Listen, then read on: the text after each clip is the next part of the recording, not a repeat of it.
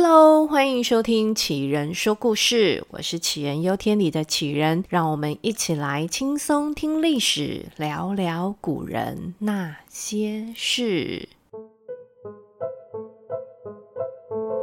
上一集呢，原本重点是要讲明宣宗朱瞻基的故事，但是呢，因为他叔叔搞笑叛变行为真的太有趣了，讲到最后，叔叔都快变成主角了。那我们这一集的重点呢，终于要回到这个爱百姓，但是也爱玩乐的朱瞻基身上了。这个朱瞻基呢，很爱微服出巡，到处爬爬照。他看到人家农民在耕田啊，他也好奇着拿着那个农具来用用看。结果呢，这没几下子就发现说，哦，这个工作好累哦。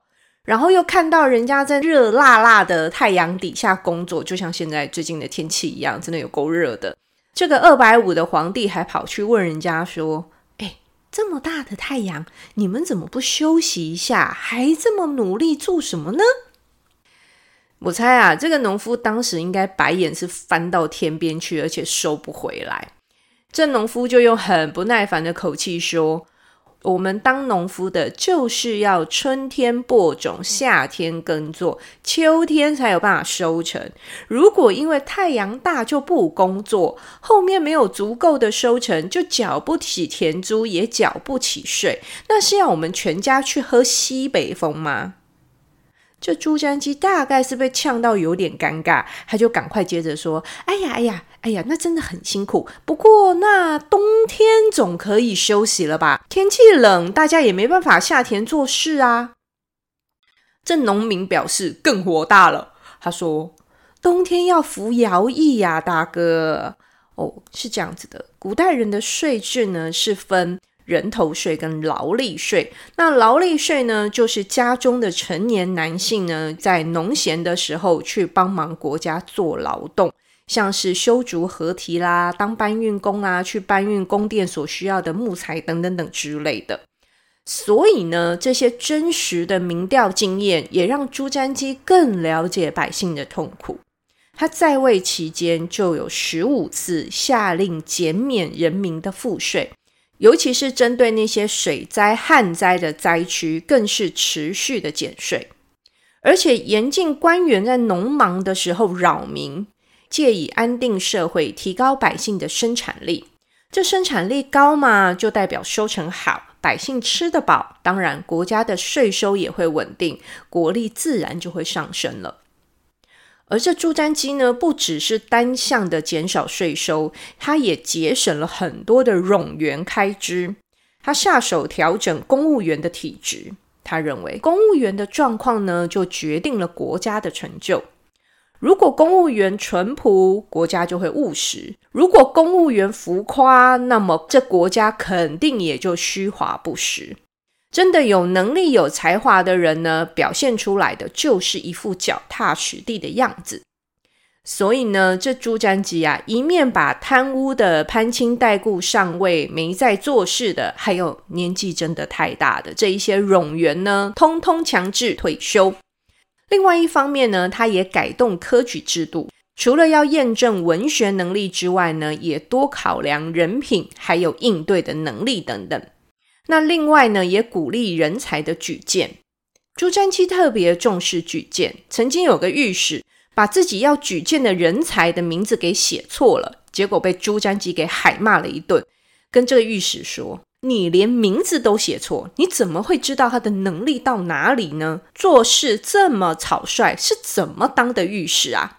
这气的啊，把御史直接降职去当知县去了。他重用也信任有能力的官员，当然，他也下手处理那些贪污不识任的官员。这皇帝的策略如此的明确，自然也会让优秀的人愿意替他工作。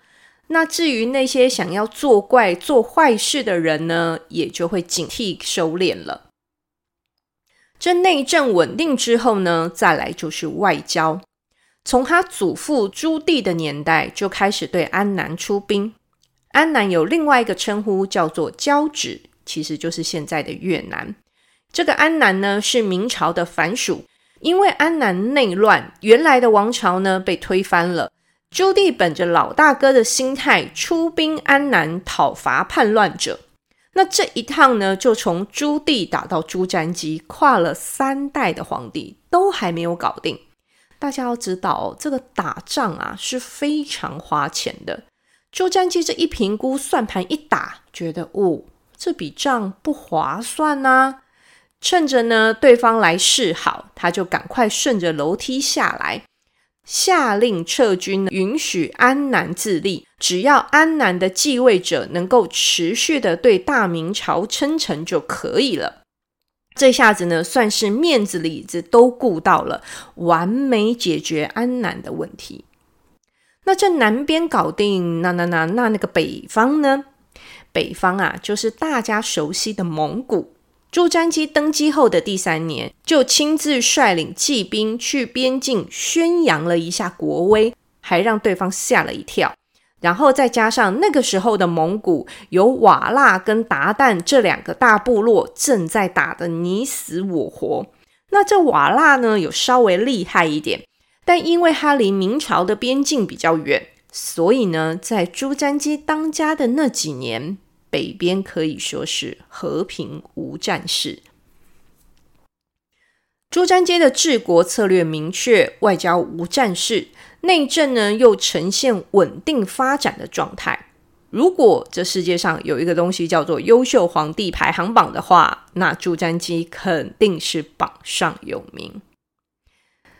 但是，对，就是这个但是，嗯，事情都是这样的嘛。我们讲完优点了，就要来讲一下他的缺点。人怎么可能有面面俱到、完美无瑕的呢？我们转个面来聊一聊朱瞻基的感情世界。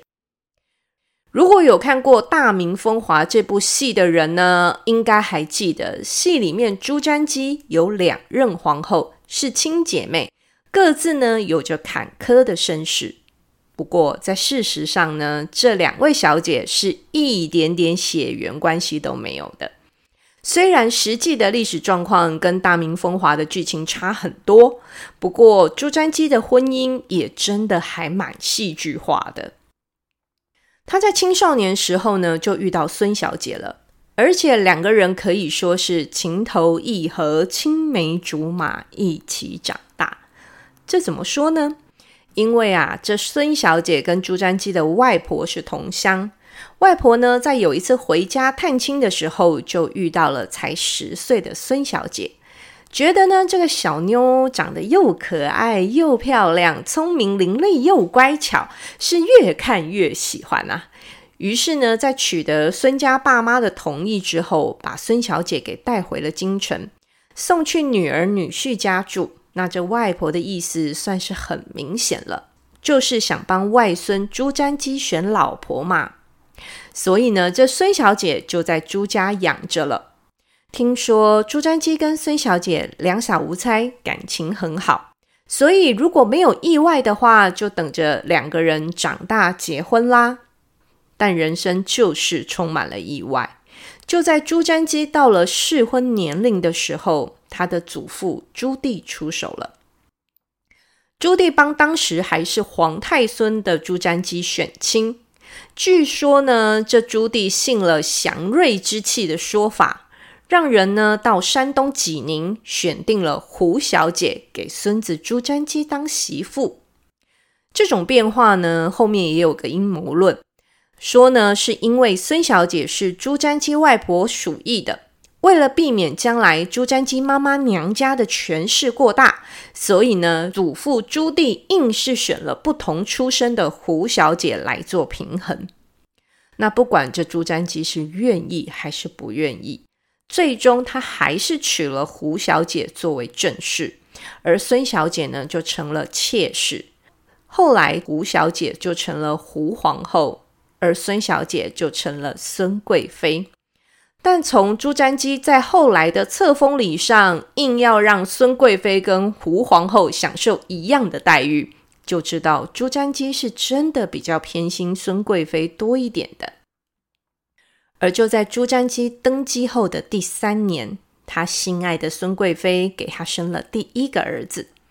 这可把朱瞻基给乐坏了。儿子出生四个月就立为太子，而在这之前，胡皇后跟孙贵妃生的都是女儿。那我们从继承的角度来看，朱瞻基的确应该要开心，但是他也动了废后的心思。废后啊，不管放在哪一个朝代都会是大事。你想想啊，皇后是国母，再加上胡皇后呢是有名的贤惠，她也没有犯什么过错。那这朱瞻基到底想要用什么名目来废掉这个皇后呢？这时的朱瞻基啊，活生生根本就是个渣男。他硬是想了一个理由，这理由真的很烂，是说呢，皇后身体很差，又生不出儿子，所以呢，他想废后。呜，没有哪个祖宗章程规定皇后一定要生儿子啊，而且那个时候皇后的年纪又不大，又有生养过女儿，这怎么断定她日后就生不出儿子的呢？但是朱瞻基就是一心想要把孙贵妃扶正，但他又不想要把场面弄得太难看。这讲到这里就越讲觉得他越渣，他自己想来想去呢，没想出个好结论，他还找来内阁大臣一起帮他想办法。最后呢，就在明示加暗示的情况之下，胡皇后主动表示。自己身体不好，生不出儿子，不能够担任皇后这样的职务，所以自动请辞。这让朱瞻基呢，终于可以心满意足的晋封孙贵妃为皇后。但离婚后的皇后呢，是没有办法去寻找自己的幸福的。她从胡皇后变成修道的静慈仙师。直到四十一岁那一年病逝，这胡小姐的一生都被禁锢在这紫禁城的皇宫里。而朱瞻基的标签呢，除了废原配皇后之外，还有一个非常不好听的“蛐蛐皇帝”。这个“蛐蛐”是什么呢？“蛐蛐”啊，就是对不起啊，我真的发的不好。“蛐蛐”呢，其实就是蟋蟀啦。斗蟋蟀呢，是朱瞻基热爱的兴趣。这个活动呢，在唐朝就有了，很多富贵人家的公子哥儿呢，都喜欢玩这个。忽然想到，这是不是也很像现在嗯年轻人在打那个格斗手游一样，有一个人物代替自己上场厮杀，就弄个你死我活，去享受那种斗狠的乐趣。那这朱瞻基爱玩斗蟋蟀，爱到什么程度呢？爱到全国上下都在帮他找蟋蟀、养蟋蟀的程度。官员嘛，都会投皇帝所好。既然知道皇帝爱斗蟋蟀，那当然就是发动一切的可能，去找出那些最强壮、最有办法讨皇帝欢心的蟋蟀，那用来帮自己呢增加升官的可能性，就造成了明朝的蟋蟀之乱了。这朱瞻基不止爱斗蟋蟀，外加热爱游山玩水、骑马打猎。嗯，怎么说他这个人呢？就是个聪明、有能力、爱玩又精力充沛的皇帝，而且呢，还很擅长找人来帮忙分担行政作业。这件事情呢，就要说到，因为朱元璋废了宰相这个职务，他把政权一把抓的关系，搞得呢，他每一天要批阅的奏章无敌霹雳多。多到朱元璋每一天都超时的在工作，因为他本人就是一个细节工作狂啊，再加上他身体体质真好，耐操又耐劳。然后呢，到了他儿子朱棣的手上，那也大同小异。不过呢，朱棣建立的内阁就是类似像国策顾问这样的职务，至少遇到很棘手的事情的时候，有顾问可以商量嘛。那在传到朱瞻基这里呢，就开始出现了比较大的变化了。那时候的内阁大学士是他父亲留下来的顾命大臣，有能力而且非常受到朱瞻基的信任，所以呢，他就加重了内阁的权力。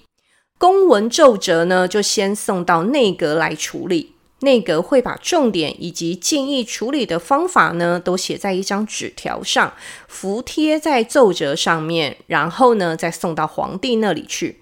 这皇帝呢，看到纸条上面的重点摘要，就大概知道状况了。那最后呢，再拿着红色的笔，在奏折上写下皇帝的批示。那这内阁的小纸条呢，就叫做票拟，票券的票，拟定的拟。而最后用红笔写的结论就是批红。这朱瞻基等于把皇帝审批奏折的流程呢，分成两大部分了。那用现代的话来讲，那就是流程效率化。毕竟不是所有姓朱的皇帝都是朱元璋，像朱元璋那种机器人工作法，不只会过劳，再遇上个能力没那么强的皇帝，就只会把国家弄得一团乱吧。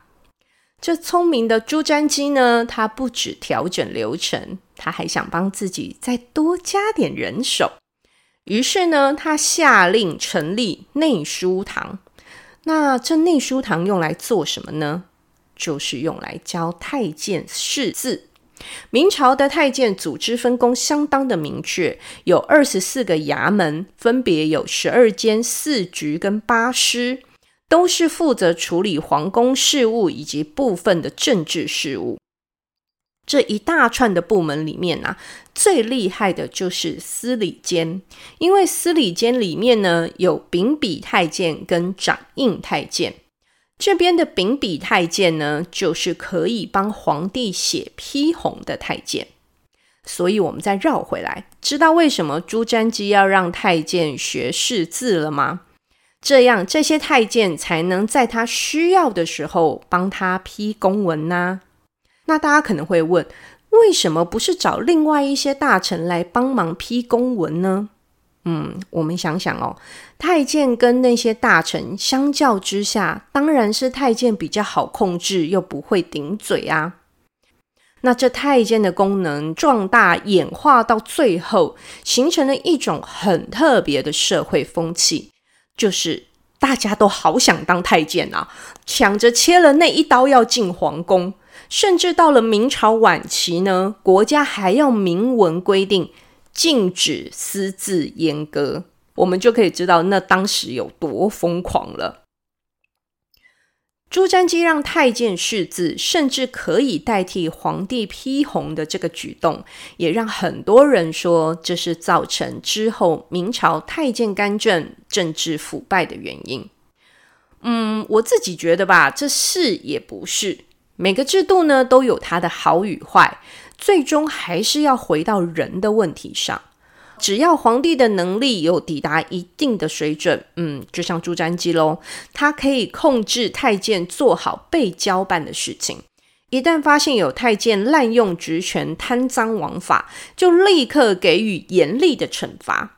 这一切的感觉到这里似乎很美好，但问题就出在。朱瞻基死得太早，还来不及用长一点的时间来验证这个制度的优缺点。才三十七岁，正值壮年的朱瞻基，在那一年的十二月突然就病了。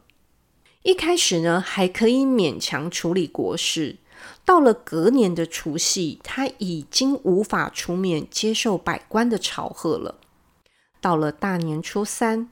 朱瞻基就驾崩于紫禁城乾清宫。这平日热衷户外活动、骑马打猎，样样擅长的朱瞻基，到底是得了什么病呢？在短短的一个月不到就病逝了。他的死因在史书上没有明确的记载，到后来就有人分析说了三种可能的死因：一个是过劳。另外一个呢，是吃丹药中毒，或者是遗传性的疾病。这过劳，我想应该是不至于啦。我们前面的故事里呢，就可以知道朱瞻基还蛮会运用其他的人力来让自己过得轻松一点的。那至于丹药中毒嘛，一般的皇帝吃丹药，大多是为了延年益寿，或者是为了修仙得道。但从资料上来看，朱瞻基是不信这一套的。再者呢，要真吃丹药吃到铅中毒，也需要一点时间酝酿，应该没有这么快发作。那最后的最后，大概就剩下遗传性疾病比较合理了。朱瞻基的爸爸也是在四十六岁那一年，忽然之间身体不舒服，没多久就走了。朱瞻基的两个儿子也都是在三十多岁的时候就病死。但朱瞻基的英年早逝，真的给明朝带来巨大的影响。他走的那一年，他的太子才九岁。朱瞻基的遗言上说：“我看起来是不会好了，这大概就是上天注定的吧。只是太子年幼，希望皇太后能继续教导太子，文武大臣要好好的辅佐。”如果遇上国家大事，就必须要禀告皇太后跟皇后，然后再尽心尽力的执行。他遗言上的皇太后指的是朱瞻基自己的母亲，而里面的皇后呢，指的当然就是他的爱妻孙皇后了。当时啊，朱瞻基心里应该是想，在朝廷上有那几个他信任的内阁大学士。而在内廷有他能干的妈妈跟灵巧的太太，这制度上也都安排得各有章法，井然有序。儿子虽然年纪小了点，但应该还是可以循着这样的轨道，在所有人的看顾下好好长大，顺利治理国家的吧。但大家知道的事情就是难尽如人意，历史上没有这些的应该。在朱瞻基之后，又形成了另外一个故事了。好啦，我们这集故事就说到这里喽。感谢大家的收听，你的留言鼓励就是我录节目最大的动力。喜欢杞人说故事吗？请记得订阅节目，按下五星好评，并分享给你的亲朋好友喽。我们下集再见了，谢谢大家，大家拜拜。